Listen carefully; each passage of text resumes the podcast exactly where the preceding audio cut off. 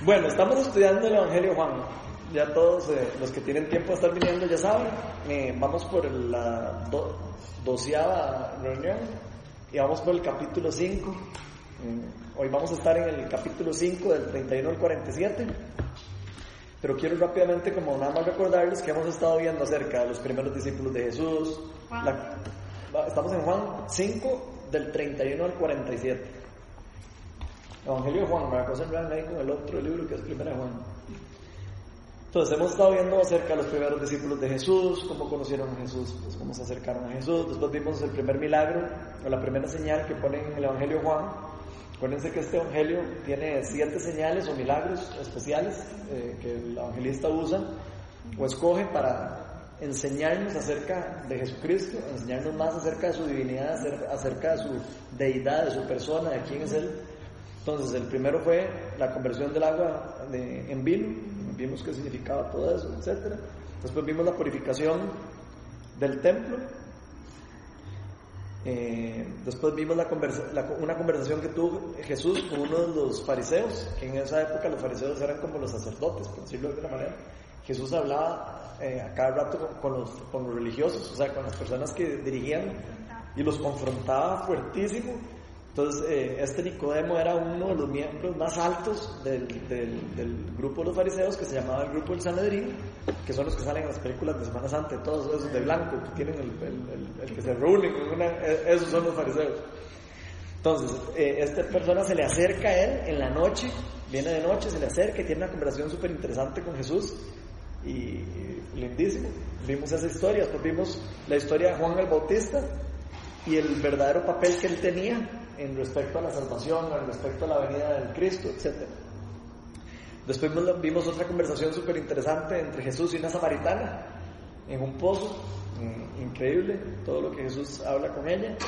Después vimos que Jesús tenía no solo un alimento físico, así como el pan, todo lo que comemos, sino él decía que él tenía otro alimento del cual se alimentaba y que era cuando él hacía la voluntad del Padre, él se, él se llenaba espiritualmente, ese era su alimento. Después vimos cómo Jesús hace su segunda señal y sana al hijo de un funcionario eh, romano. Después vimos eh, cómo Jesús sana a un paralítico, que es la tercera señal, en el, en el tanque de Bethesda. Es que en uno dice, en algunas versiones dice Bethesda en otros dice Bethesda, creo. Y después vimos la, la semana pasada, no vimos ningún milagro ni nada, pero estábamos viendo la vida mediante el Hijo. Eh, que es como un tema que estamos hablando acerca de la vida que nos da Jesucristo. Y hoy vamos a estar también en lo que sigue después de lo que estábamos viendo la semana pasada, que no, no estamos todavía metidos en señales ni milagros, eh, que, que lo vamos a ver hoy. Y vamos a ver lo que Jesús dice en favor suyo lo que los fariseos empiezan a decir de él. ¿Ok? Este, ¿Quién lo quiere leer? Yo. Si yo doy testimonio acerca de mí, de mí mismo, mi testimonio no es verdadero. Otro es el que da testimonio acerca de mí, y sé que el testimonio que da de mí es verdadero. Vosotros enviasteis mensajeros a Juan, y él dio testimonio de la verdad. Pero yo no recibo testimonio de hombre alguno. Mas digo esto, para que vosotros seáis salvos. Él era antorcha que ardía y alumbraba, y vosotros quisisteis regocijaros por un tiempo en su luz. Mas yo tengo mayor testimonio que el de Juan, porque las obras que el Padre me dio para que cumpliese, las mismas obras yo hago, dan testimonio de mí, que el Padre me ha enviado. También el Padre que me envió ha dado testimonio de mí. Nunca habéis oído su voz, ni habéis visto su aspecto ni tenéis su palabra morando en vosotros, porque a quien Él envió, vosotros no creéis. Escudriñad las escrituras, porque a vosotros os parece que en ellas tenéis la vida eterna, y ellas son las que dan testimonio de mí. Y no queréis venir a mí para que tengáis vida. Gloria a los hombres de los hombres no recibo, mas yo os conozco que no tenéis amor de Dios en vosotros. Yo he venido en nombre de mi Padre y no me recibís. Si otro viniere en su propio nombre, a ese recibiréis. ¿Cómo podéis vosotros creer pues recibiréis gloria los unos de los otros, y no buscáis la gloria que viene del Dios único. No penséis que yo voy a acusaros delante del Padre. Hay quien os acusa, Moisés, en quien tenéis vuestra esperanza. Porque si creéis a, creísteis a Moisés, me creerías a mí, porque de mí escribió él. Pero si no creéis en sus, a sus escritos, ¿cómo vas a creer mis palabras? Okay. Qué difícil leer así con esa. Sí, ya les iba a decir que deberíamos de como tratar de leer todos con la misma versión para no ser sí, enredados. ¿Cuál es la, la no, versión internacional. internacional. Digo, para no, es que si no, uno va leyendo y va leyendo otra cosa. Entonces, aquí están las Biblias, nueva versión internacional, por si acaso. Voy a bajarla. Sí, y vayan bajando las nuevas versiones internacionales todo el mundo para que no se enreden.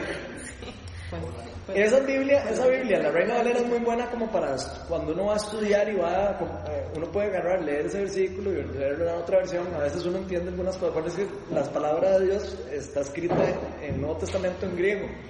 Entonces hay diferentes traducciones, personas la han traducido. Entonces a veces leerlas en dos diferentes traducciones es muy rico porque uno puede como percibir más lo que la, lo que la palabra original quería decir, ¿verdad? Lo otro es aprender griego y, y comprárselo en griego. Sería lo ideal. Bueno, ¿qué les llama la atención de todo eso que vimos? De todo ese. Todo eso que está testificando de lo que está diciendo Jesucristo.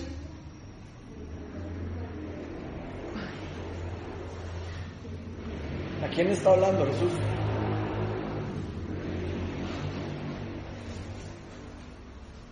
que los fariseos Ujú. no le creen, que no creen en él. Ajá. ¿Y qué dice Jesús en su defensa? Porque está como de- él está como de alguna manera defendiendo el testimonio de él, ¿verdad? ¿Qué dice Jesucristo?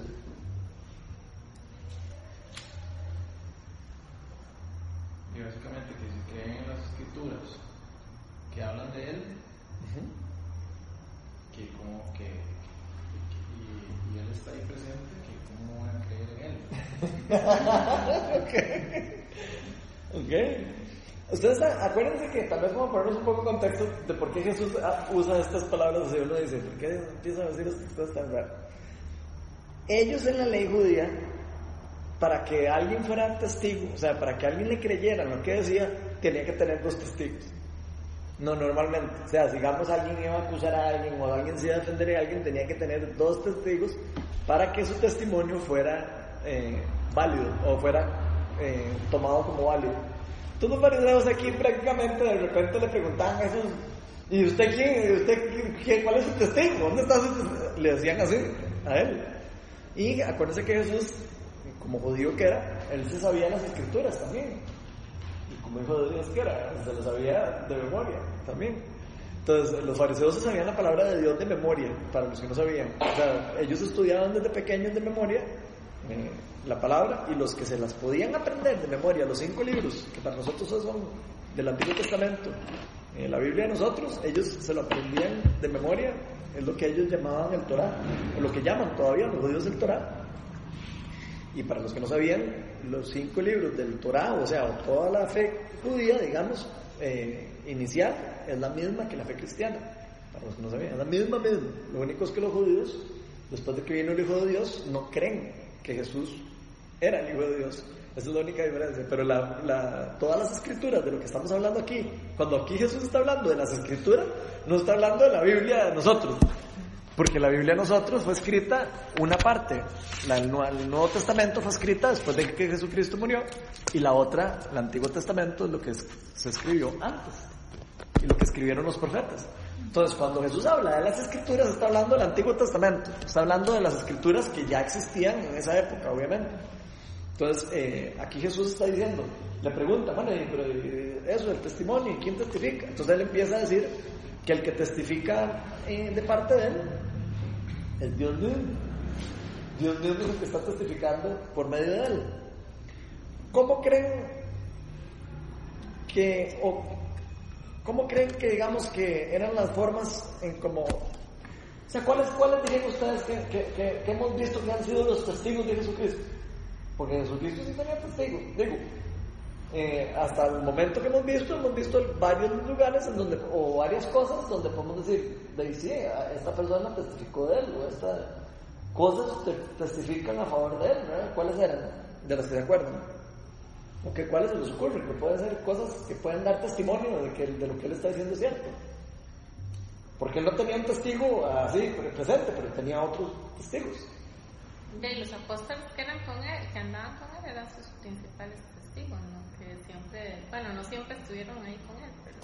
Sí, pero alguien podría decir que esos son los amigos de él. ¿Verdad? Digo, yo, o sea, poniéndonos así bien. ¿Y cuando él hacía milagros? Ok, uno de los testigos era el, respaldo de Dios en los milagros y los prodigios. Jesús iba y sacaba a los enfermos, a los enfermos, echaba fuera demonios. Dice, eso daba testimonio de que él era el Hijo de Dios. Porque la palabra de Dios en los, profetas decía eh, de que el Mesías iba a traer vista a los ciegos, oídos a los sordos, iba a traer sanidad a la gente. Entonces los mismos profetas ya venían testificando. O sea, él tenía como testigo a los profetas, a los profetas del Antiguo Testamento, a todos los profetas que han escrito acerca del Mesías, esos eran sus testigos. Después también tenía los milagros que él hacía. ¿Por qué? Porque los milagros testifican y hacen válido lo que él está eh, diciendo, digamos, en este caso, ¿verdad? ¿Qué otra cosa testificó a, favor de Jesús en todo lo que hemos visto? Lo mismo Juan. Acabamos de pasar por el Juan el Bautista, que decía, este es el Cordero de Dios, el que quita el pecado del mundo, y yo vine, Dios me mandó a mí para preparar el camino, y he aquí al que tienen enfrente de mí, que es más que, más que yo, que yo no soy digno de, de, de, ponerle las sandalias ni nada. O sea, Juan el Bautista, que fue un profeta súper reconocido en la época, dio testimonio de Jesús. Tan es así que bautizó a Jesucristo, Jesús se dejó bautizar por él, y después el mismo Juan le dijo, pero yo no soy ni digno de bautizar los tacos, está bien, voy a bautizar porque, porque Jesús quería como que como poner el orden de las cosas. Pero interesante como Juan el Bautista eh, daba el testimonio de él. Vimos cuando estudiamos acerca de Juan que se le acercaban a Juan y le preguntaban, pero Juan, ahí está ese, ese ahí que apareció nuevo y anda bautizando gente y ya le quitaron la chamba. Porque Juan bautizaba gente, estaba bautizando a la gente con el bautismo del arrepentimiento, que era preparando el camino de la venida del Cristo que la gente se fuera, arrepintiera de los pecados. Él predicaba, arrepiéntanse, eh, porque el reino de los cielos está cerca. Eso es lo que decía Juan. Y ya hemos visto lo que significa arrepiéntanse, la palabra de metanoia, cambio de mente, vayan cambiándose de mente porque el reino de Dios está por llegar. O sea, ya está aquí, está cerca. Eh, entonces Juan el Bautista era otra persona que testificaba a favor de Jesús. ¿Qué otra cosa?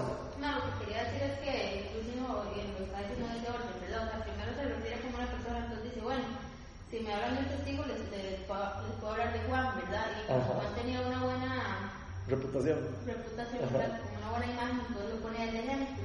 Pero inmediatamente dice, bueno, pero en realidad no lo digo porque en realidad el que sea hombre no es lo que a mí me no lo que uh tiene de validez, sino lo que yo o sea, las obras que yo debo hacer del Padre. O sea, eso es lo que realmente revelan quién soy yo, eso es lo que habla, digamos, por ejemplo. Y después, entonces ahí es donde ya al final se va y lo cierra. Bueno, primero, o sea, lo primero es que se refiere a Juan como persona, ¿verdad? Porque es un buen ejemplo. Después se refiere a, a que las obras son lo que realmente hablan de él. Y después, del tercero, habla Ah, bueno, el tercero nada más se refiere a eso, como que, que qué validez tiene que, que, entre hombres se den testimonios y al final, sí, hombres y hombres, entonces ¿para qué? O sea, eso no tiene sentido. Y entonces se refiere a que si lo que tienen en la mente puestas en las escrituras, entonces ahí es donde todo está viendo que es que en realidad lo que más me gustó del pasaje, que es como, si lo que creen es en las escrituras y yo soy el que ha venido hablando, Ve que chido eso que acaba de hacer un hermano, es un ahí con así como un broche de oro. O sea, ustedes que, quieren un testigo hombre, ok, ahí está Juan. Ok, pero no quieren un testigo hombre, ok. ¿Cuáles, que, ¿cuáles son las, eh, eh, las cosas que ustedes estudian todos los días? Ustedes estudian las escrituras, bueno, las escrituras hablan acerca de mí. O sea, prácticamente le está diciendo, ¿qué más quiere? Está todas las escrituras de las que ustedes dicen que, estudian, que estudian casi que les está diciendo así, ¿verdad? Les está diciendo, ustedes pasan estudiando la palabra de Dios y como que no, como que no les cae la peseta. De hecho, entonces habla como tres testigos. Primero el hombre, después lo que él mismo hace, representa al Padre y después las mismas escrituras. O sea, todo en realidad. Pero vean que chiva. Vamos, antes de leer, ahora hablamos del Padre un toque, porque el Padre también da testimonio a Jesús. Ahora vamos a ver. Vámonos a Juan 8, vamos a adelantarnos así, como si nos fuéramos a un futuro lejano. Juan 8, 12 y 18. Porque tiene un toque de relación con lo que estamos hablando y prefiero como que escuchen más o menos el tipo de conversaciones que tenía Jesús con los fariseos. Juan 8, del 12 al 18. ¿Lo leo yo? ¿O alguien quiere leer? Leo. Dale. Una vez más Jesús se dirigió a la gente y les dijo, yo soy la luz del mundo, el que me sigue no andará en tinieblas, sino que tendrá la luz de la vida. Tú, que presen Tú te presentas como tu propio testigo, alegaron los fariseos, así que tu testimonio no es válido. Aunque yo sea mi propio testigo, repuso Jesús, mi testimonio es válido, porque sé de dónde he venido y a dónde voy, pero ustedes no saben de dónde vengo ni a dónde voy. Ustedes juzgan según criterios humanos, yo en cambio no juzgo a nadie. Y si lo hago, mis juicios son válidos porque no los emito por mi cuenta, sino en unión con el Padre que me envió. En la ley de ustedes está escrito que el testimonio de dos personas es válido. Uno de mis testigos soy yo mismo y el Padre que me envió también da testimonio de mí. Ok. ¿A dónde Dios Padre da testimonio de Jesús? Las escrituras. No, pero, pero, aparte de las escrituras, digamos, obviamente las escrituras, porque ya hablamos con los profetas y todos los escritos. Ajá, ajá. ¿Qué, ¿Qué, pasó cuando, ¿Qué pasó cuando Jesús se bautizó? ¿Y qué dijo Dios? Ok, entonces, cuando él, cuando él se bautizó, dice el Espíritu, que el Espíritu Santo bajó en forma de paloma sobre él y, sonó una voz del cielo que dijo, este es mi hijo muy amado, que estoy muy complacido con él. O sea, el mismo Dios había dado testimonio de él también. Entonces, entonces eh, o sea, te, Jesús tenía testigos y testigos y testigos. ¿Y quién más dice ahí que, que, hablaba de la parte? Él menciona ahí a alguien importante para ellos en las escrituras. Moisés. Ajá. Ellos tenían los ojotes puestos en, en Moisés. Para ellos Moisés era casi como decir Superman, prácticamente. Así, en equivalencia, hablando en plan. Para ellos Moisés era, sí a tonto, las épocas de Moisés, madre, cuando nos sacó de Egipto y cuando abrió el mar, nada más imagínense, ¿verdad? O sea, nada más imagínense para ellos el tipo de persona que puede haber sido Moisés, que abrió el mar rojo por medio del poder de Dios. Obviamente no fue él, fue Dios el que lo hizo, pero fue guiado por él, empoderado por Dios.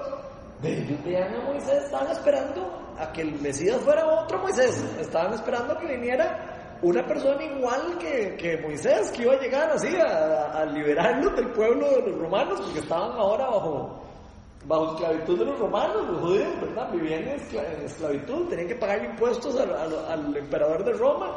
O sea, el pueblo de Israel estaba totalmente eh, bajo cautiverio, todavía seguía bajo cautiverio. Después de años de años de venir siendo eh, eh, gobernado por otros, lugar, por otros gobiernos. Y ellos fueron una, una, tierra cuando hicieron, cuando ellos estaban con Dios y salieron de la tierra prometida y, estaba, y Dios les dio las, las, la, la, ley y les dio todas las cosas, les dijo, vean, ustedes hagan lo bueno y yo voy a estar con ustedes. Hizo el pacto, lo que se llama el pacto de la ley, con ellos. De ahí ellos empezaron a dar fruto y fue cuando tuvieron el, de, que, que estuvieron en el auge, digamos, del pueblo de Israel, cuando estaba David de, de rey y estaban todas las doce tribus por primera vez unidas.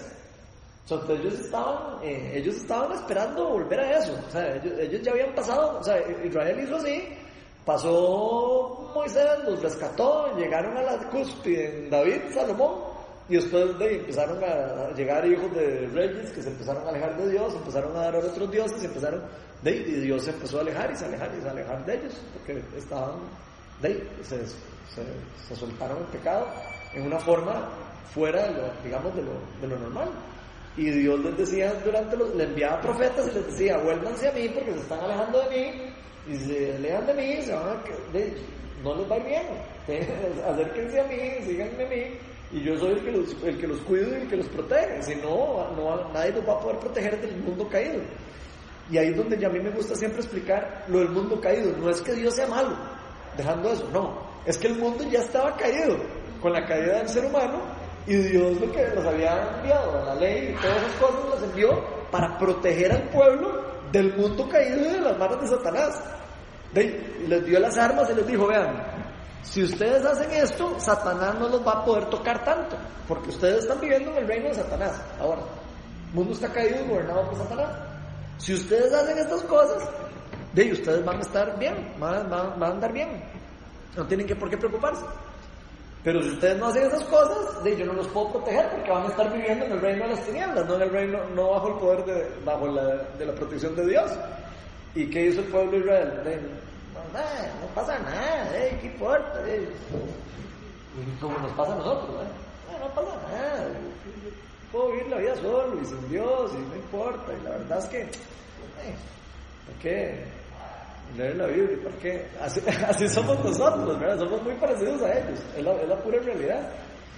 Y entonces eh, ellos estaban esperando este libertador que volviera a restaurar, eh, digamos, todo lo que, eh, lo que ellos para ellos era lo que el Mesías iba a hacer, ¿verdad? Ellos estaban imaginando a Moisés revuelto con David.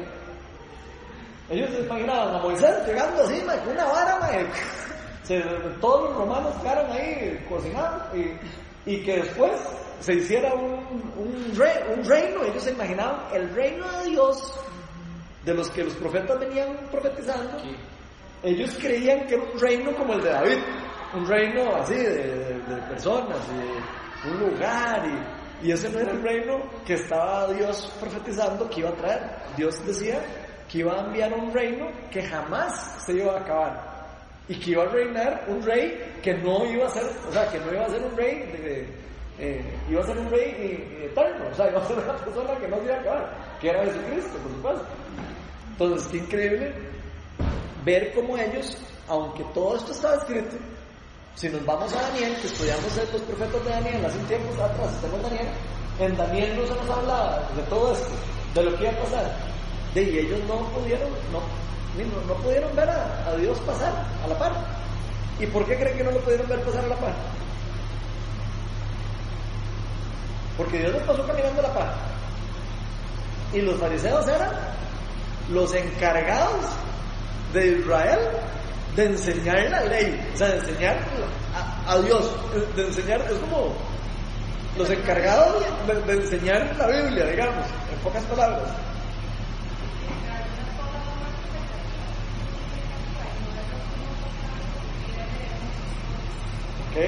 Una fueron las expectativas que ellos tenían. Eso, es súper importante.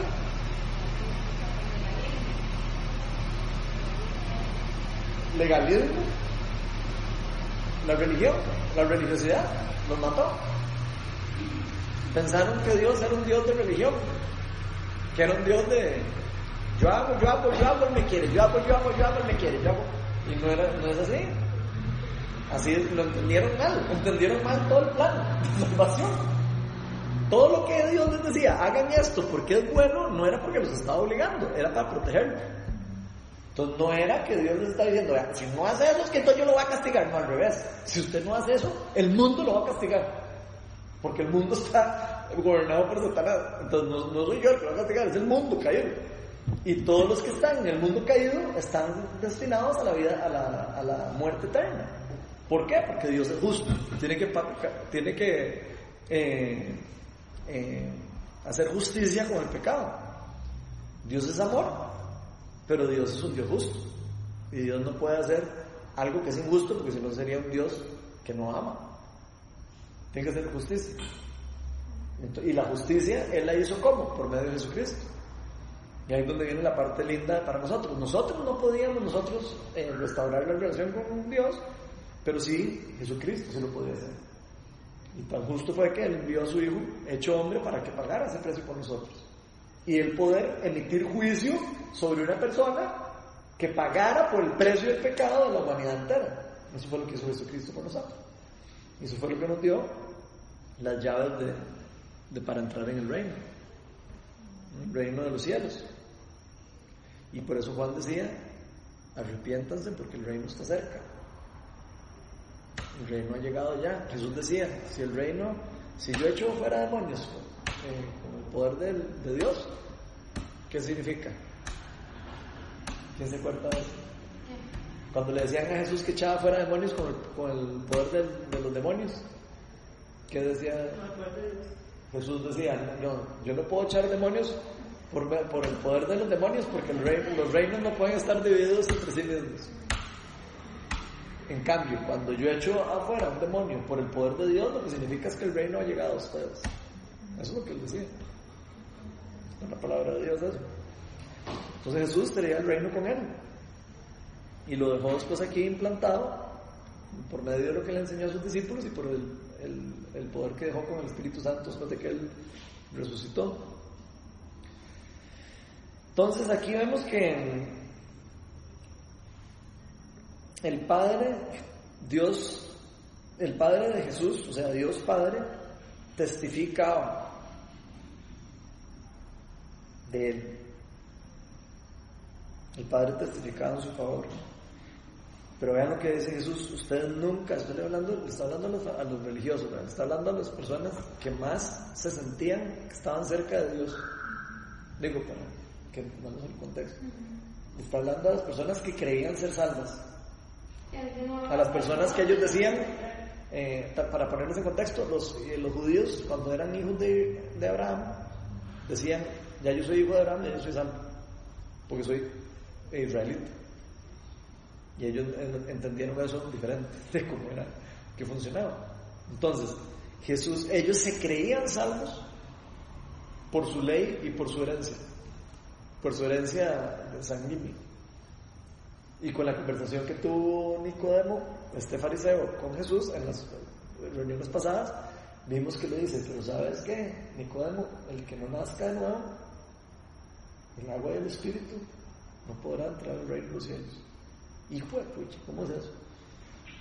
No que yo era hijo de Abraham y ya como hijo de Abraham iba a entrar al reino de Dios. No, señor. Así no funciona. Y para ellos fue, eso era como, de casi que, para ellos era casi que herético, a ese nivel. La religiosidad para ellos era muy fuerte. Porque ellos creían que ellos eran salvos. Ellos creían que ya por solo ser israelitas ya, eran salvos. Y más pareciera fariseos, ¿verdad? Fariseos, es el más gato de todo el pueblo israelí. Esa es la Biblia de memoria. Y, yo quiero hacer una comparación con eso con el día de hoy. Porque hay muchas personas que se saben la palabra de Dios y que estudian la palabra de Dios y, y no pareciera que viven la palabra de Dios. O sea, como que la estudian mucho, pero no la viven. Y siento que Jesús le está hablando directamente a esas personas en este, en este capítulo. Porque le está diciendo, ustedes estudian, ah, bueno, o sea, eso dice, ustedes nunca han oído su voz, está hablando de Dios, ni, han, ni, visto su figura, ni vive su palabra en ustedes. Y su palabra es la escritura. No viven ustedes, viven su mente, pero no en el corazón. Y son dos cosas diferentes. conocer la palabra y vivir, y reconocerla, y experimentarla, y, creerla en el corazón, y digerirla. Ustedes estudian con diligencia las escrituras, dice, todo el día pasan estudiando, porque piensan que en ellas hallarán la vida eterna. O sea, ustedes piensan que en la palabra, ustedes van, en solo la palabra, van a encontrar la vida eterna. Porque piensan en la vida eterna. Y son ellas, o sea, la palabra misma la que da testimonio en mi favor. Sin embargo, ustedes no quieren venir a mí para tener esa vida. ¿Y qué era la vida que Jesús les tenía? La vida eterna, que era lo que ellos andaban buscando. ¿Qué piensan de eso?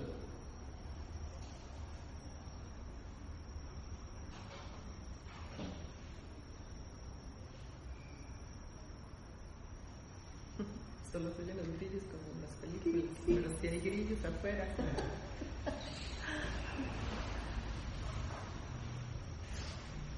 ellos están totalmente cerrados, ciegos, no, te Ok, hay una palabra importante. Estaban ciegos espiritualmente. Ciegos. Una persona ciega no puede ver. Por más que le digan y le digan, no puede ver. Un velo. No pueden ver, no puede ver. Y de hecho, creo que hay un versículo que dice que, el- que si uno sigue a otros ciegos, saben en el hueco. ¿Ah? Hay, hay un versículo, no me acuerdo cuál era, que dice: el, el que sigue al ciego se, se cae en el hueco. Es algo que creen en Dios, pero no le creen. ¿Cómo, cómo más? Gente que le cree, cree en Dios, pero no le cree. Sí, eh, Dave, eso es tan, tan interesante como decir que los demonios creen en Dios. Sí, por eso, pues todo el mundo puede creer, pero O sea, no, los no demonios creen en. Dios, saben que Dios existe.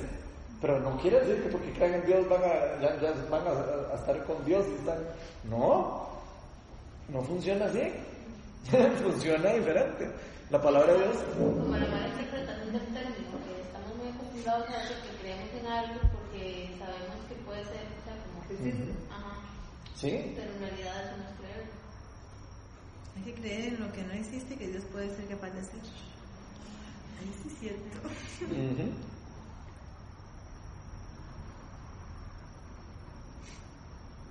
Conocían las reglas, pero desconocían al Salvador. Lo que siento yo. Conocían la palabra, pero no conocían a Dios. Es lo que Jesús les está diciendo. Yo, les está diciendo, "Ay, ustedes conocen tan- tanto que estudian y no han entendido, pero ni un poquito. Pero yo creo que eso nos pasa a todos, ¿no? Bueno, Nos puede pasar a nos todos. pasa a muchos, o por lo menos en mi caso y muchas personas cercanas a mí, que uno crece bajo una religión y uno cree en Dios.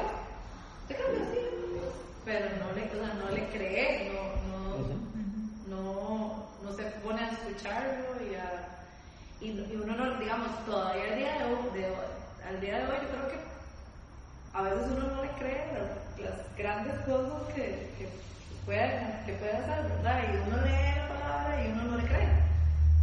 Porque tal vez es como inalcanzable, como utópico, como cómo hacen eso. Entonces, sí, es como en, en, en diferentes dosis. Ellos no le, o sea, eran como los católicos que, que nacemos en, en una religión y usted cree, yo sí, yo creo. Pero nada más, ¿verdad? Es como hasta ahí llegó. Nos pasa a todos. Sí, se vuelve religión. El problema es cuando se vuelve religión. Y de hecho Jesús se lo está diciendo directo. Es muy fácil ir a la iglesia. De ir a la iglesia, yo quiero todos los domingos a la iglesia. O yo puedo todos los días, de, de- no sé, eh, venir todos los martes aquí. Eso no es nada difícil. Casi que es como, de, nada más de ponerse uno un par de disciplinas y decir, ok, voy el martes y los sábados, ya. Y otra cosa es que es, es como religi- se puede volver religión. También es difícil caminar tanto. Ok, pero que la pregunta es, ¿cómo estamos nosotros viviendo a Dios? ¿Lo estamos viendo por religión? O sea, por a ver qué es lo que piensa la gente que está aquí conmigo. ¿eh? Ay, pipa, yo iba al grupo para que me vean que, que yo soy cristiano. O yo estoy yendo a un estudio bíblico, estoy yendo y viviendo a Dios para conocerlo a Él realmente y para que Él sea parte de mi vida. Ahí es donde está la diferencia. Yo quiero vivir a Dios o quiero nada más hacer una, pero de ir ahí un grupillo ahí y hablar, pa. es como cuando usted está enfermo, usted dice, vea, la palabra dice que Dios te lo va a sanar. ¿Usted le cree? Sí, pero... Ahí, ya. Toda bendición. Sí, pero Sí, porque todo- no, sí, sí. con el pero, con el pero por todos lados. Aquí tengo un comentario que dice, se aferraron tanto a su sistema religioso que no permitieron al Hijo de Dios que, el Hijo de Dios los transformara. No dejaron, no, no, no pudieron hacer ese metanoia, no pudieron hacer el cambio de mentalidad, no pudieron hacer el cambio de, de, el arrepentir, el arrepentir. De hecho, ellos no creían que se tenían que arrepentir de nada. Los fariseos creían que no tenían nada de qué arrepentirse. Creían que no tenían ningún pecado. O sea, que se creían que ellos estaban con la ley creían que ya ellos eran salvos. Y ve qué perdidos que estaban. Creían que, ok, sí, como ya yo hice esto y esto y el otro, ya yo hice A, B, C, D, ah, ya, ya, ya, ya, ya yo estoy en todas. Y eso no es lo que la palabra de Dios nos enseña. Y eso no es lo que enseña la Biblia, en ningún lado. Es como lo mismo que dice Natalia, todavía ahorita hay un montón de gente que está explique y lo hacen leerse o aprenderse el credo y aprenderse esto y aprenderse, pero nada más lo leen. No tienen ninguna práctica. no O se lo aprenden de memoria. Se lo aprenden como, de como, los fariseos, ¿verdad? Digo, es que no hay que verlo solo, en, digamos, en una religión específica, hay que verlo en general para nosotros. Porque eso puede pasar para los católicos, puede pasar para los evangélicos, puede pasar para cualquier eh, grupo de personas, no, no, no importa el, tipo de religión, lo importante es que no, la religión no sea lo que según nosotros nos está llevando Dios, porque la religión no nos va a llevar a Dios, lo que nos va a llevar a Dios es la fe en el Hijo de Dios, eso es lo que nos lleva a Dios, eso es lo que dice la palabra de Dios, el que cree en mí eh, vivirá para siempre, no mor- morirá nunca. No que, Jesús no dijo, vean, si no van a, a la iglesia o a la misa o lo que sea, si no van, tal vez no, o sea, no van, no van a entrar al reino del cielo. No, eso nunca lo dijo Jesús. Jesús nunca dijo nada. Lo que Jesús sí le decía a los, a los religiosos y a los especialmente, a los que creían que no tenían que arrepentirse de nada, especialmente a esos, les decía, ustedes lo que son son unos hipócritas. Así les hablaba, digo, si quieren les busco pasajes. Ustedes lo que son son unos hipócritas, son unos sepul- sepulcros blanqueados. Están muertos, están llenos de muerte. Por fuera son todos blanquitos, pero por dentro están llenos de pudredumbre. Eso no es lo que Dios quiere para nosotros. Dios no quiere que nosotros tengamos fachadas. De hecho, la palabra hipócrita, por si no saben, la palabra hipócrita viene de máscara. Me pongo una máscara para aparentar algo. Eso es ser hipócrita. Cuando me pongo una máscara para que nadie vea quién realmente soy. A mí lo que se me viene a la mente, yo hice la primera comunión. Y eso fue, era más un evento social. Yo ni, o sea, yo en realidad nunca. Y uno hacía el curso ese de, cateque- catecismo y, yo me ponía más nerviosa por aprenderme de memoria las cosas que me iban a tomar por entender por qué estaba haciendo eso. Yo no, o sea, nunca entendí. Yo fui hice la primera comunión y uno veía cuál era el vestido más bonito, si no me iba a acuerdo. O sea, de eso se trataba para mí en ese momento, porque tampoco fue como que me explicaran. Yo preguntaba cosas y no había como una explicación más Ya que profunda. son ciegos, ya no ciegos. Entonces, qué, qué duro, porque sí, no, no, es como hacer algo por cumplir con eso, ¿verdad? Y después viene otro ritual que es la confirmación. Ya para la confirmación, yo nunca me confirmé porque no entendía de qué se trataba. Entonces fui la rebelde de la familia. Sí, pero tampoco era como que había una explicación más allá, ¿verdad? Y el de eso, de, era eso, que uno ve que todo el mundo va ahí de blanco vestido y, o sea, al menos yo nunca, o sea, nunca entendí Sí, por tradición y es costumbre. que- que no- que- Esa es tradición y costumbre. Se, se dice ahí que hay que, en la Biblia, que hay que hacer, ¿verdad? No, algo que hizo el humano. Sí, no, o sea, y era algo que, o sea, por ritual, porque usted lo tiene Pero que por ejemplo, yo me pregunto, si hacemos algo por ritual, pero creemos, es igualmente válido. Porque, por ejemplo, qué sé yo, bueno, el matrimonio por la iglesia, si yo decido hacerlo porque eso tiene eh, significado y para mí es parte de mi proyecto de vida, porque es importante, quizá el, ¿verdad? O por ejemplo, ahorita que ya viene la, la romería, ¿verdad? Hay gente que realmente cree en eso, entonces la gente que se toma su agua con limón cali de agua caliente con limón porque se le va a quitar el colesterol y que las grasas y que va a adelgazar y realmente cree en eso y bueno, puede que tal vez a través de la mente lo logren. Pero entonces yo digo, ¿hasta qué punto eh, una persona que crea en algo bueno ¿verdad? y que tenga un propósito no está mal? O sea, ¿por qué señalarla? En realidad no es como señalarla, sino seguir lo que las escrituras nos están diciendo. Porque las escrituras lo que nos dicen es que no hay que glorificar a nadie que no sea Jesús. Entonces, digamos, no importa quién sea, es nada más que no sea otra cosa o otra persona que no sea Dios Padre, que no sea Jesucristo o Dios Padre. Y ahí es donde viene la, la digamos, do- donde nosotros nos podemos perder muy fácilmente. Nosotros muy fácilmente, como les pasó a ellos, veían a Moisés. Ve- ve- vean lo fácil para ellos poner la mente o fijar la mente en un héroe para ellos. Ellos veían a Moisés casi que como lo, idola- lo idolatraban. Idolatraban a Moisés. Tampoco, tampoco es, eh, Y a, a Moisés no era que, que tenían que, No era. al que tenían que poner la si no mente. era Y- predicaba. Y nosotros igual no debemos de poner la mente en ninguna persona que no sea Jesús. Y, y pueden hasta cosas. O cosas, no solo personas. Alguien que, que, que con el deporte. Entonces, su- O el dinero. Cualquier cosa. Es buena cosa. Eso es idolatría. algo, algo malo. Los hijos, el mismo esposo, la esposa, este, y, y realmente lo, lo que hay que buscar es busquen a Jesús, o sea, que es realmente lo que el libro nos manda a poner nuestros ojos en Jesús. Bueno, si Jesús está diciendo que, que las escrituras hablan de Él. Aquí está hablando que las escrituras hablan de Él y que las escrituras son las que testifican de, de Él. Nosotros deberíamos de aferrarnos mucho a lo que las escrituras nos dicen. Deberíamos de por lo menos creer en que lo que las escrituras dicen es palabra de Dios. Y no lo que me digan otras personas, digamos, porque aquí vean que mismo dice, en el versículo 41 dice, la gloria humana yo no la acepto. Hablando de Jesús. ¿eh? La gloria humana yo no la acepto. Pero a ustedes los conozco y sé que no aman realmente a Dios.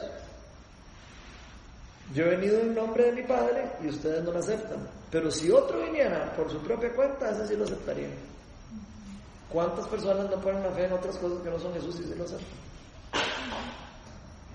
Y no es necesario ver como la religión, como poner los ojos, porque también es muy fácil para uno a veces ver y decir, bueno, ok, es que es la religión, o es eso, o es el otro.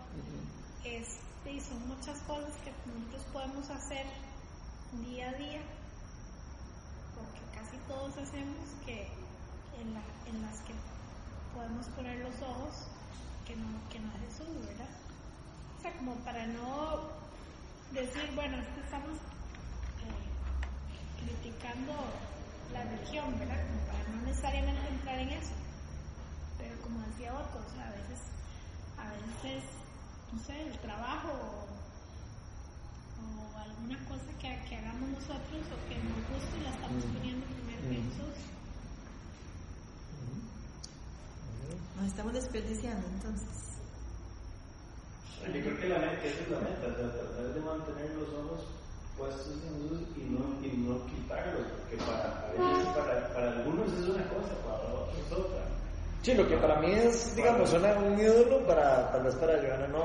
Ajá. Yo puedo tener un ídolo ahí, yo, Ronita, eh, y otro puede tener otro diferente. no- para nosotros pueden ser diferentes, digamos, no necesariamente el tuyo es el igual al mío y el tuyo es igual, no necesariamente, aunque hay muchos ídolos, ¿verdad? Y la palabra de Dios sí nos habla muy claro de que cualquier cosa que nos quite los ojos De Cristo. de Cristo, cualquier cosa, pero entienda, cualquier cosa que nos haga pensar eh, eh, diferente o que pongamos los ojos en otra cosa, eh, acción o persona que no sea Jesucristo es idolatría. Cualquier cosa. No existe ninguna otra cosa. Dios dice en el, el primer mandamiento es amarás a Dios sobre todas tus cosas. Y después dice, yo soy un Dios celoso. No hagas ídolos ni en la tierra. Léamelo, lea el Éxodo 20, por favor. Alguien que se lo lea. Éxodo 20. Léame ese mandamiento, por favor. El primer mandamiento de la ley de Dios. Y lo importante es no dejar, o sea, estar atentos y estar revisando de no dejar, no dejar que se nos el corazón, ¿verdad? De no empezar a hacer cosas por- creyendo que con eso como que ganamos. ¿cuál es la Éxodo 20. Todos. Eh, no, leerte los primeros, nada más, el, donde dice. Dios habló y dio a conocer todos estos mandamientos. Yo soy el Señor tu Dios, yo te saqué de Egipto, del país donde eras esclavo. 3. No tengas otros dioses además de mí. 4. No te hagas ningún ídolo ni nada que guarde semejanza con lo que hay arriba en el cielo, ni con lo que hay abajo en la tierra, ni con lo que hay en las aguas debajo de la tierra. 5. No te inclines delante de ellos ni los adores. Yo, el Señor tu Dios, soy un Dios celoso. Cuando los padres son malvados y me odian, yo castigo a sus hijos hasta la tercera y cuarta generación. Ok, para hasta ahí. Mandamientos Digo, pues no se los leído nunca. Está en Éxodo. Eso es la palabra de Dios, eso no es eh, eh, ninguna enseñanza, ninguna, eso es la palabra de Dios y eso es lo que Dios dice acerca de la idolatría. De cualquier cosa, imagen, cosa o cosa o persona, lo que sea, que no sea, de- que no sea Dios no pongan los ojos ahí, no se inclinen delante de ellos, sino los idolatren. Y yo soy un Dios celoso. Eso, eso lo, él lo castiga. Lo castiga porque sabe el problema que nos genera a nosotros. Eh, ¿Qué hemos estado viendo en orando por personas?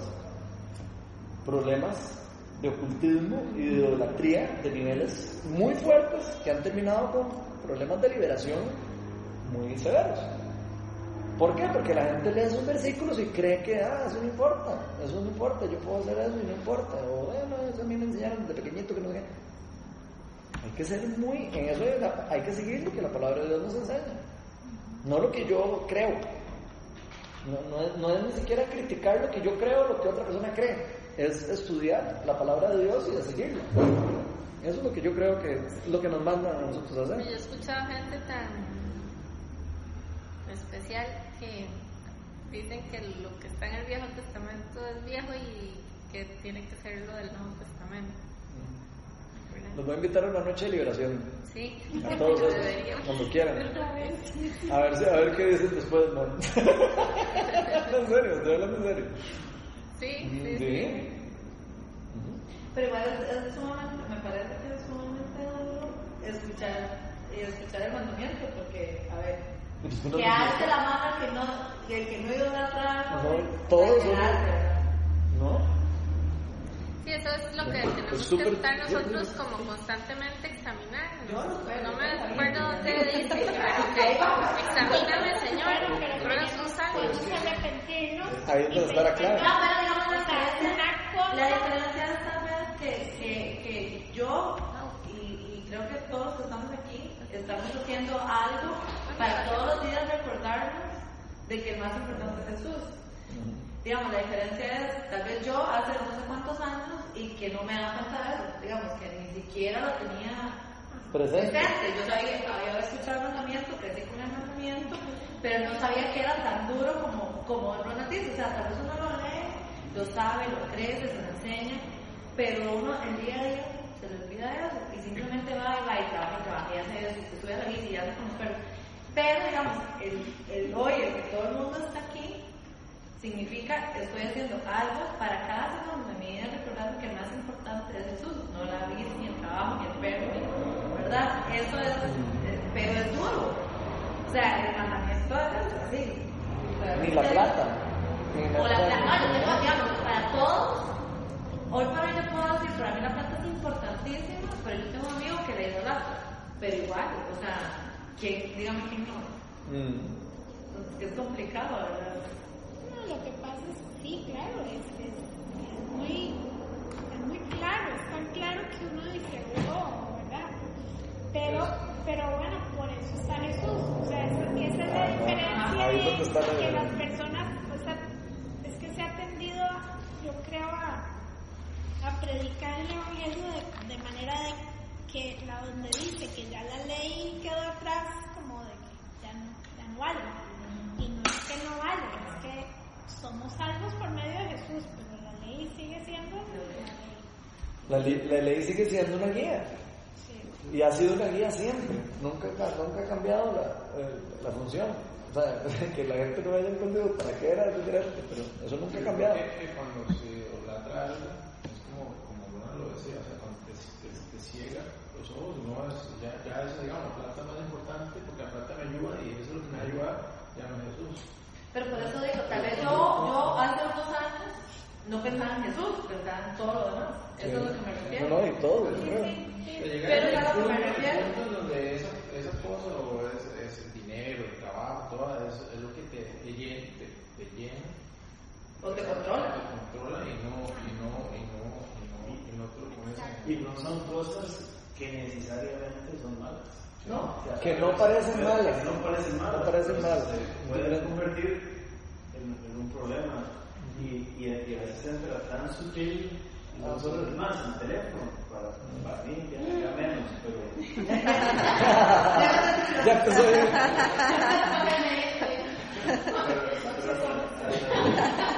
hasta, el teléfono se le puede convertir como, como Por supuesto.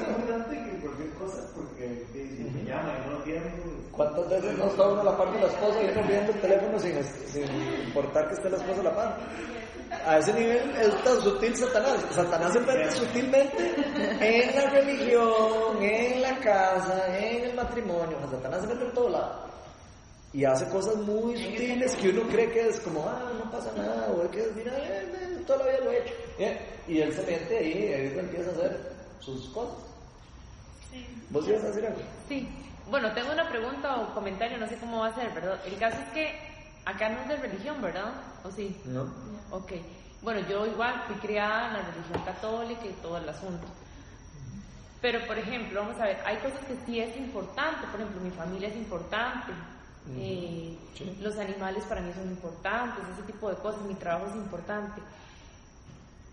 Yo creo en Dios eh, y es a Él a quien yo me dirijo siempre.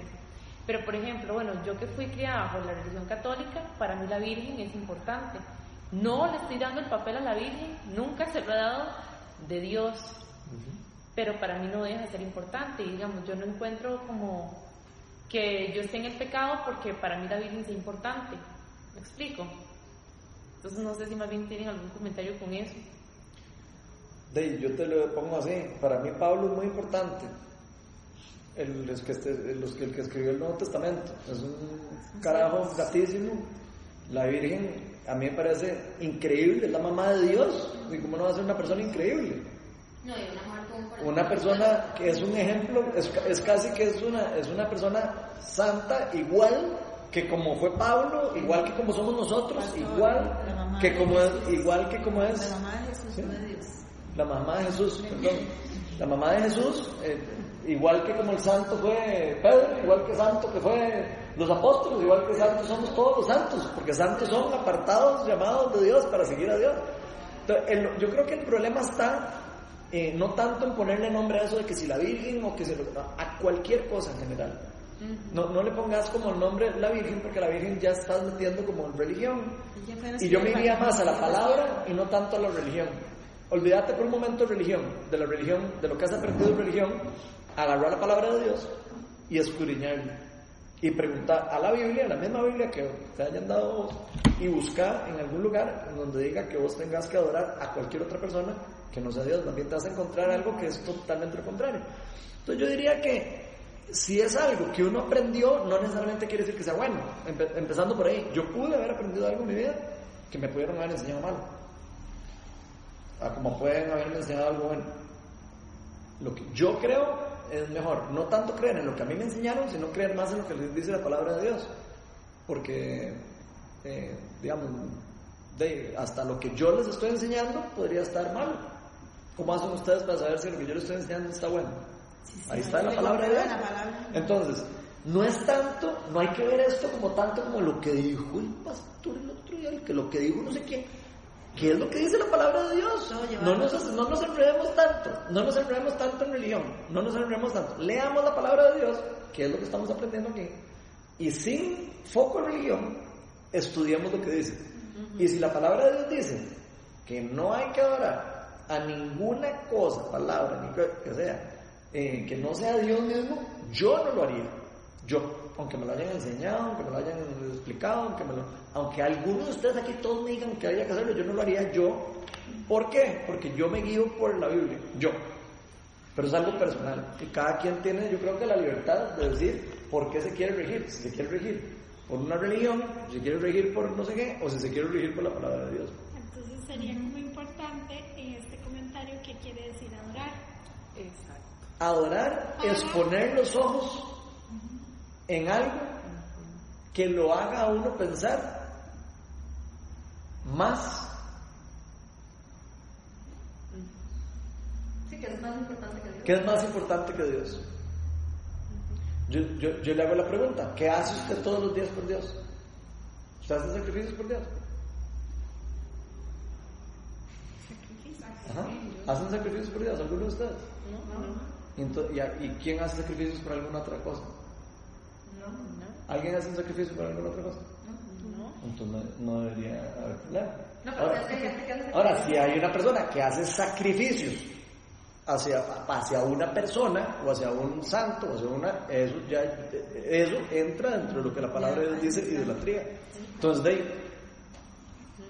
eh, eh, así feo puede sonar pero ahí, es la realidad es lo que la palabra de Dios dice entonces eso es un tema que es complicado pero es lo que la palabra de Dios enseña O que le pide a Dios eh, por otro, en otro nombre que no es el de todavía Jesús. peor porque Jesucristo nos enseñó a orar ¿cómo nos enseñó Jesucristo a orar? Padre, en nombre de Jesús. Ok, Padre nuestro que estás en el cielo, santificado, todo se da la oración. ¿Cómo pidió que oráramos? A través del Padre o a través de Jesucristo. Y la palabra de Dios nos dice que solo hay un intercesor entre Cristo y hombre. Me lo puede buscar por favor, no importa. Solo hay un intercesor entre Dios Padre y los hombres. ¿Quién? Jesucristo. Jesucristo hecho hombre. Entonces, ¿qué quiere decir eso? Buscate ahí el versículo.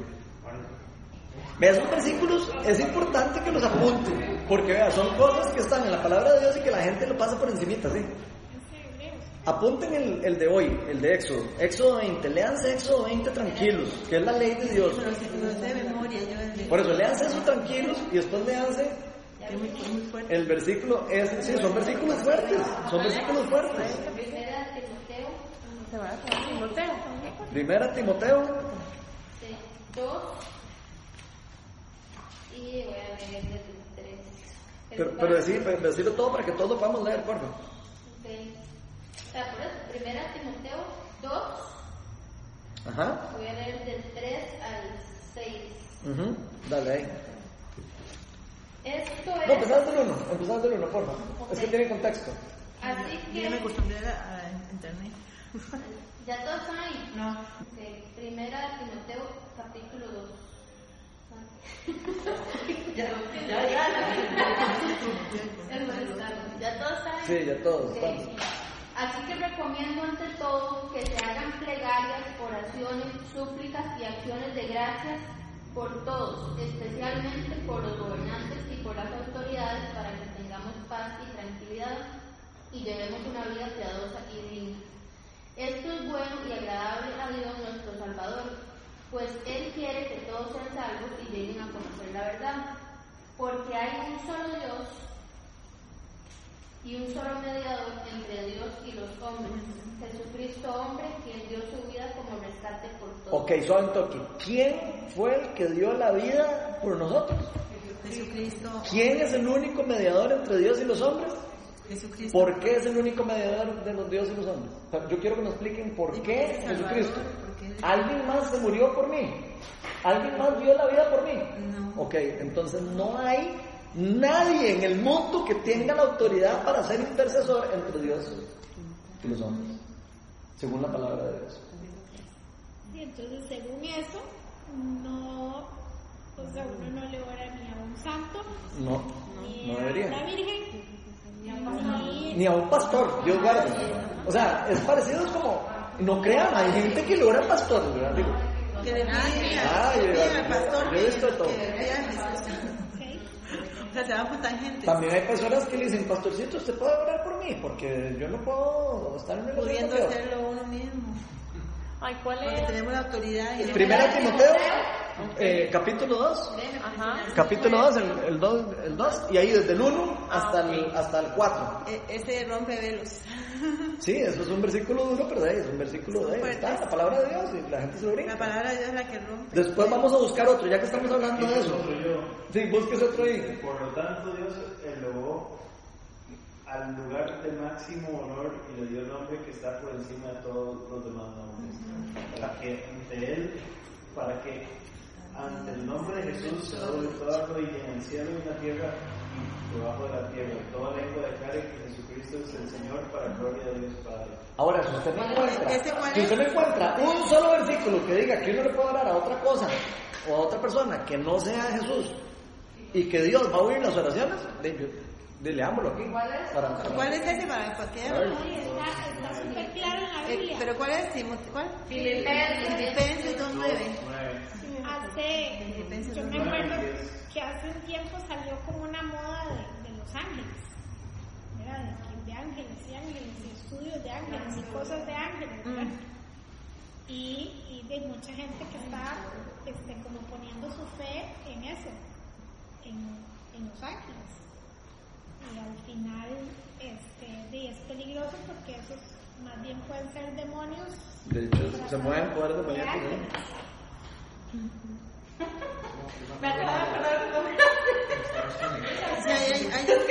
Me acabo de acordar. No, no, no, no, no, no, no, esto. Walter Walter Mercado. Walter Mercado. Walter Mercado solo habla de los ángeles y que es. Ey, necesito que me ayuden a buscar un versículo en Apocalipsis, en Apocalipsis donde cuando Juan llega al cielo y ve a un ángel que se le aparece y él se hinca ante el ángel. Ay, Dios. Y el ángel le dice, Dios guarde, levántese. No se incline delante de mí, porque yo soy otra, un santo igual que usted. Búsqueme ese versículo. que ahora mi papá nos dio un santo con una casa.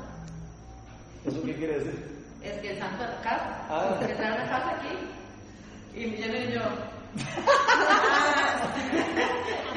Oiga, y que son católicos, ¿verdad? No, no, no. Y yo. No, ahora, voy- a aclarar una cosa. Voy- a aclarar una cosa. Yo voy a aclararles una cosa, esto no es de religión.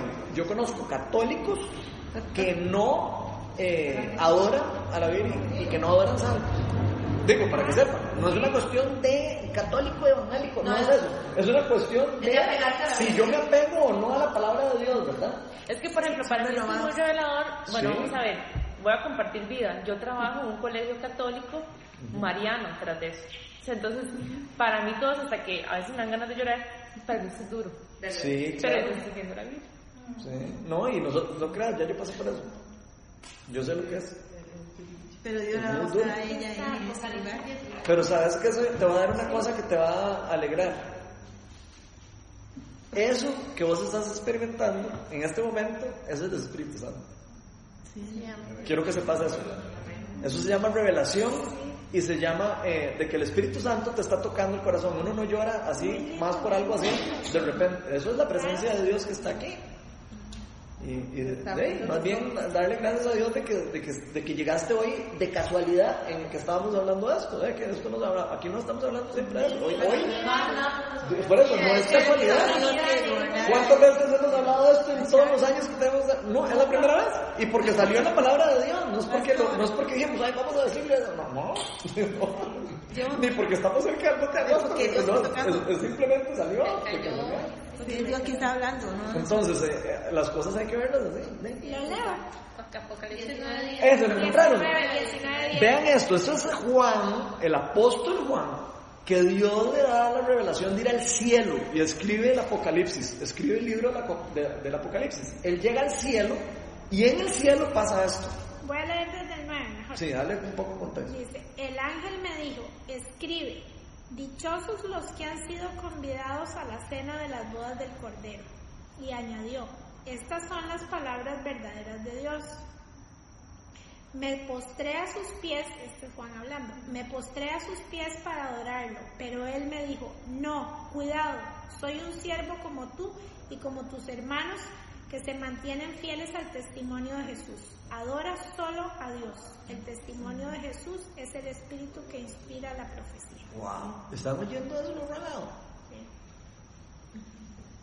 Y entonces, vos me- volviendo otra vez a la, a la pregunta, vos me preguntás, ¿yo tengo algo contra María? No. Yo amo y me encanta María. Me encanta. Me parece una persona lindísima, igual que me parece igual de lindo Pablo, igual que me parece Juan. O sea, para mí Juan es una persona increíble, es un ejemplo de vida para nosotros. María también. Es un ejemplo de vida para nosotros, pero no para adorarla, no para, no para adorarlos. La obediencia de María. Sí, la obediencia que ella tuvo y todo, sí, igual de chiva la obediencia que tuvo Pedro y la que tuvo el otro. Que fue la mamá del hijo de Dios. Dice, sí, porque Dios la escogió, porque Dios la escogió, no porque ella fue especial, fue porque Dios quiso, al igual que como nos ha rescatado a nosotros del pecado, al igual por gracia la escogió a ella. Y así hay que verlo. Acomoda por gracia también escogió a Pablo y escogió a Pedro y escogió a los apóstoles para llevar el mensaje de salvación. Y como estamos ahora todos aquí. Y nos escoge a cada uno. Y nos escoge igual a cada uno de nosotros. Y Dios no quiere que nosotros eh, eh, pongamos la mente en nada más que en Él. Que le sirvamos. Y ya, y que le sirvamos a Él, eso es todo. Nosotros somos los que complicamos el asunto, porque entonces metemos religiones, metemos cosas, y ahí es donde se empieza a enredar. Y vean que la religión se ha, se ha dedicado a destruir el cuerpo de Cristo. El cuerpo de Cristo está dividido por solo este tipo de cosas. Porque, madre, que es que aquí me enseñaron esto y que lo otro.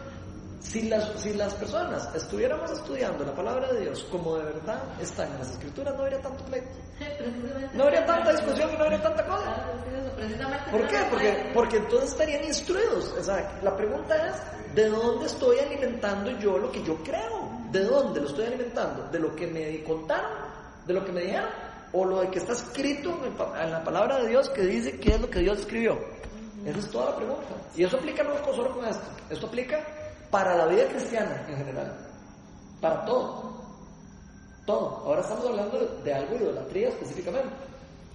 Hay otro montón de temas que son de, también, que uno va a decir, ah, ¿qué me pasa? No, no importa. Y, uno empieza a, a, decir que lo que yo creo, empezamos a poner nuestra, nuestra verdad sobre la verdad de Dios. Ahí es donde viene el problema. ¿Y Jesús qué dijo? ¿La verdad qué? La verdad los hará libres.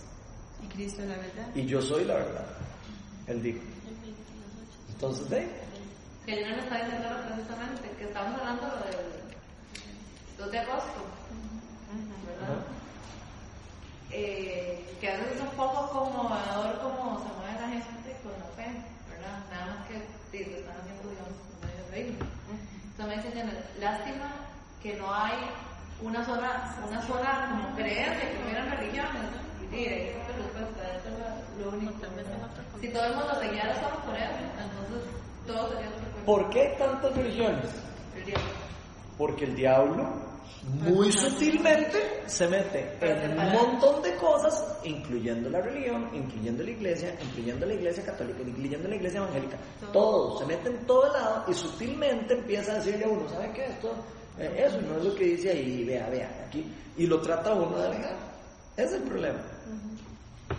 Y, y, la, y lo, este tipo de temas se, se ven más en la, en la vida, o sea, se pueden experimentar más en la vida en casos de liberación. En casos, digamos, cuando una persona de verdad recibe una sanidad eh, orando.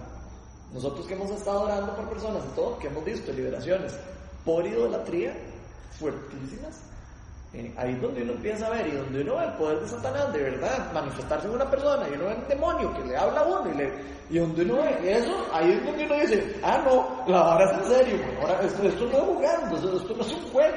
Pero mi nombre es idolatría de antepasados. Y oiga, hemos, hemos, tratado temas de idolatrías de antepasados que estaban afectando a personas, ni siquiera directamente. Sí, sí, porque dice que cuatro generaciones afecta Ah, pero es que nadie escucha eso. cuatro generaciones. Joana, nadie escucha eso. la tatarabuela del pelo. O sea, ¿en serio? Vea todo lo que me causaste por hacer eso. Bueno, pero, pero ahí, es donde viene, ahí es donde viene la responsabilidad de los hijos de Dios. Porque nosotros somos los que tenemos que cortar con eso. Nosotros somos los que tenemos que cortar con esa, esa generación eh, que viene mala. Nosotros la cortamos en el nombre de Jesús. Y ahí es donde se rompen las cadenas, y ahí es donde hay liberación, y ahí es donde hay irrompimiento, ahí es donde la familia. Tenemos familias que vienen de divorcios. Se la pongo, le pongo la firma a que viene algo generacional detrás de eso. De hecho, le pongo la firma, por, ah, como, como ya lo he visto. En mi familia todo el dicho era, hay que aguantar. ¿Cómo? ¿Que hay que aguantar qué? Pues entonces aquí está la primera divorciada de la familia y fue el escándalo, porque mi abuelita, mi mamá, la, la otra abuela, hay que aguantar. Ay, que va a creer uno eso. Y entonces yo soy como la ovejita negra porque la ovejita yo negra. Entonces yo ahí ya Sí, pero las tratas a veces se aguantaban al alcohólico, a la Ajá, No. ¿sí? Yo creo que todo- Si le pegaba, Estaba- autoestima. O quiere matar a uno. No, somos libres. Bueno, hoy vimos tres versículos muy importantes. Éxodo 20, todo el capítulo. Segunda Timoteo, el capítulo, eh, primera Timoteo, capítulo 2, y vimos Apocalipsis, capítulo 19. Vuelvan a leer Y tranquilos la está repetido en el 21. Y después vuelvan a leer el que sigue para que vean como lo dice otra vez, otra vez. Y Isaías también está. De hecho, dice diferencia entre Dios y los dioses falsos. ¿Cuál? En Isaías 46. Y les voy a decir algo todavía un poco más, porque ya el tema salió fuerte. Les voy a decir algo de lo que yo he visto. Satanás se mueve en cosas así, con poder. Y la gente cree que es un milagro o una cosa por medio de, la- de lo, de lo que estamos idolatrando. Y ahí es donde viene el problema, porque a veces hay enfermedad que entra por medio de, esa, de esas cosas. Entonces, a lo que yo he visto, experiencia ya pastoral, que he visto, he visto enfermedades que están directamente agarradas de cosas idol- idólatras. Y hasta que la persona no renuncia, no es sana. Lo hemos visto en varias. Entonces, hay que tenerle mucho respeto a la palabra de Dios. ¿Que eso es ser religioso? No, eso es ser temeroso de Dios. Esas son dos cosas diferentes. Una cosa es ser religioso, es decir, ahí, y otra cosa es decir, madre, Dios aquí dice que eres celoso. Y yo no quiero estar, no sé, siendo infiel a Dios, o sea, estar como, como siguiendo a otros dioses, a otras cosas. Entonces, yo creo que ahí puede cerrar el tema. ¿Qué otra cosilla les llama del, del versículo de hoy? Ir a quitar todas las imágenes, las cosas de la casa. Porque me cayó el guante. Un montón de ídolos, de ídolos, ¿es lo que hay? Ídolos muertos, de yeso y de madera. Ma, Vean este versículo, ya para cerrar. ¿Y cómo va a ser posible que ustedes crean? Termina diciéndole. Si unos a otros se rinden gloria, pero no buscan la gloria que viene de Dios. Y la gloria solamente es de Dios, de nadie más. Es que la gloria es solo para Dios. hijo. Nosotros Dios alcanzamos victoria, de hecho, Dios en Génesis, se van a Génesis a, a leer el libro de Génesis, que es el primer libro de la Biblia, se van a dar cuenta que Dios nos, nos creó a imagen y semejanza de Él. ¿Para qué? Para, ¿Para qué? ¿Para darle gloria a quién? A Él. O a que Dios. para darle gloria a Él, nada más. Lo que iba a decir es cómo nosotros podemos ver como todas esas cosas que vienen como naturales de nosotros, de querer adorar o de querer, ¿verdad? Porque Dios Ah. quiere que todos estén enfocados en Él, entonces cuando no lo tenemos en Él, en algún lado lo resolvemos. Justo. Eso es demasiado importante, Maureen. Nosotros fuimos creados para adorar a Dios. Y por eso hay en nosotros un vacío, una necesidad de adorar a algo. La pregunta es, ¿a dónde estoy yo poniendo mi adoración? ¿Estoy poniéndola en el lugar correcto, que es Jesús? ¿O estoy poniéndola en otras cosas? Llámele lo que quiera, todo lo que hemos hablado hoy. No, no, una ni otra es más importante. Todas son igual de, de, malas. Todas. Las que no son Jesús. Y, y eso es una, es una vida, es una forma de vida. Eso es un cambio de vida. Eso no es una forma, eso no es una religión. Es yo decido a quién adoro en mi vida.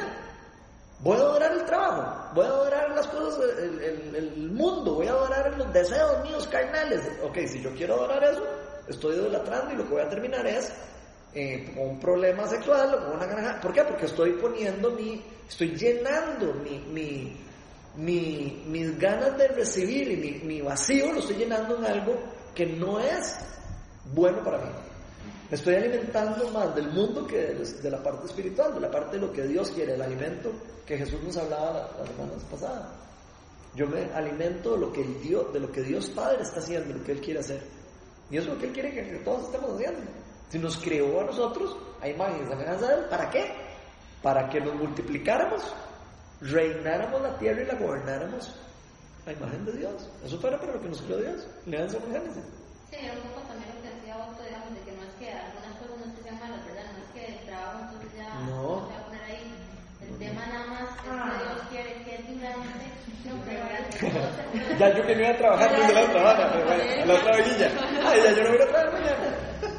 No, no, o sea, digo yo que en la vida, o sea, en cualquier área en que estemos, que lo adoremos a Él en, ese, en esa área, digamos, que demos lo mejor, pero para Él. Y no quiere decir que entonces no podemos volver a trabajar ni nada y que no. No, al revés, seamos luz en donde estamos. Si Dios nos puso en un lugar a trabajar y es un lugar tal vez donde, donde no conocen, yo puedo ser luz en ese lugar. De hecho, mi forma de, mi No forma tengo de que sobre el trabajo cambió cuando yo entendí que yo trabajo para Dios.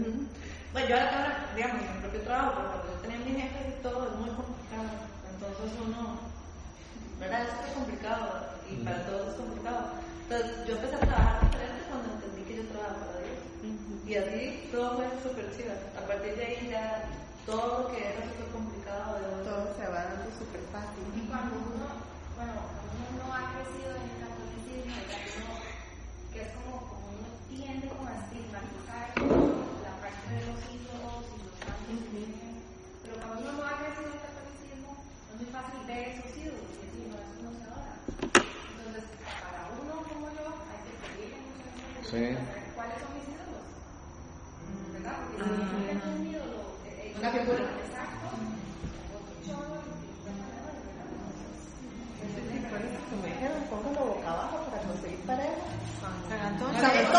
Bueno, eso, eso es todavía peor porque eso es ocultismo.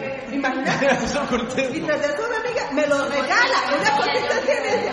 Póngalo boca abajo, pero entiérralo en una maceta. No, no, ve, ve, ve, esas son las cosas sutiles en donde Satanás se mete suavecito y dice, no pasa nada, nada", y eso al final es brujería.